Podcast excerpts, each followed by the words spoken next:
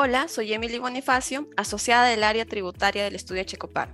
Bienvenidos a nuestro podcast tributario MyTax. En este episodio vamos a comentar sobre el tratamiento tributario de las asociaciones en participación, en vista del informe emitido por la SUNAT en julio del 2022. Para ello nos acompaña Dora Ramos, asociada del área y especialista de este tema. Hola Emily, un gusto comentar el día de hoy sobre este tema, el cual resulta relevante no solo para las empresas y entidades que invierten de manera directa en este tipo de contratos asociativos, sino también para quienes están detrás de estos inversionistas, como es el caso de las AFPs, y por tanto de los pensionistas. En efecto, el tratamiento tributario que viene aplicando la SUNAT y el Tribunal Fiscal determina que las AFPs obtengan una menor rentabilidad, lo que a su vez incide en la rentabilidad de los fondos de pensión de quienes aportan en las AFPs. Para empezar a, las preguntas, vamos a definir qué es la asociación en participación. Bueno, estos contratos permiten a dos o más partes eh, realizar un negocio en conjunto sin la necesidad de constituir una empresa. La particularidad de este contrato es que solamente los asociantes son los que van a realizar el negocio, mientras que los asociados solo reciben un porcentaje de las ganancias conforme a su aporte. Bueno, debido a que este contrato no ha sido considerado como un contribuyente, hay mucha controversia sobre su tratamiento tributario. Dora, ¿nos podrías comentar cuáles han sido las diferentes interpretaciones sobre este tema? Sí, claro. A partir de 1999, con ocasión de un cambio legislativo, surgieron dos interpretaciones con relación al tratamiento tributario a aplicar a las asociaciones en participación. Bajo la primera interpretación, cada miembro de la asociación en participación tributaba por su porcentaje de participación. Esta posición fue la adoptada inicialmente por la SUNAT.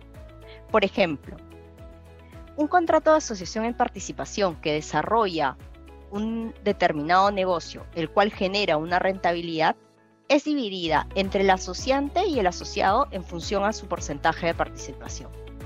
Imaginemos que cada uno participa en partes iguales por lo que bajo esta interpretación, cada uno, tanto el asociado como el asociante, recibiría el 50% de la rentabilidad generada por el negocio y tributaría por dicho porcentaje.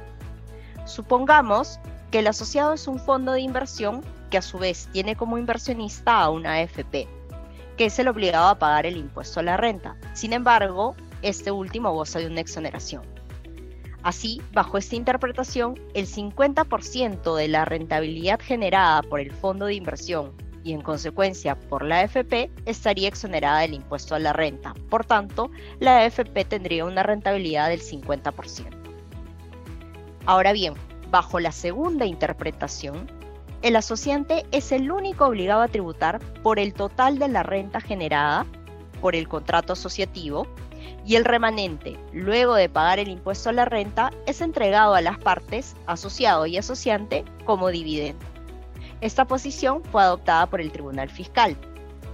Partiendo del ejemplo anterior, el asociado tendría que tributar por el 100% de la rentabilidad obtenida por el negocio,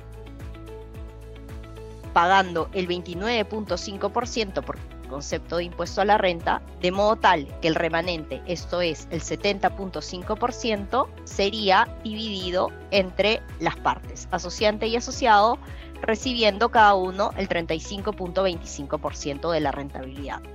Así en este caso, la AFP solo recibiría el 35.25% en lugar del 50% que vimos en el ejemplo anterior.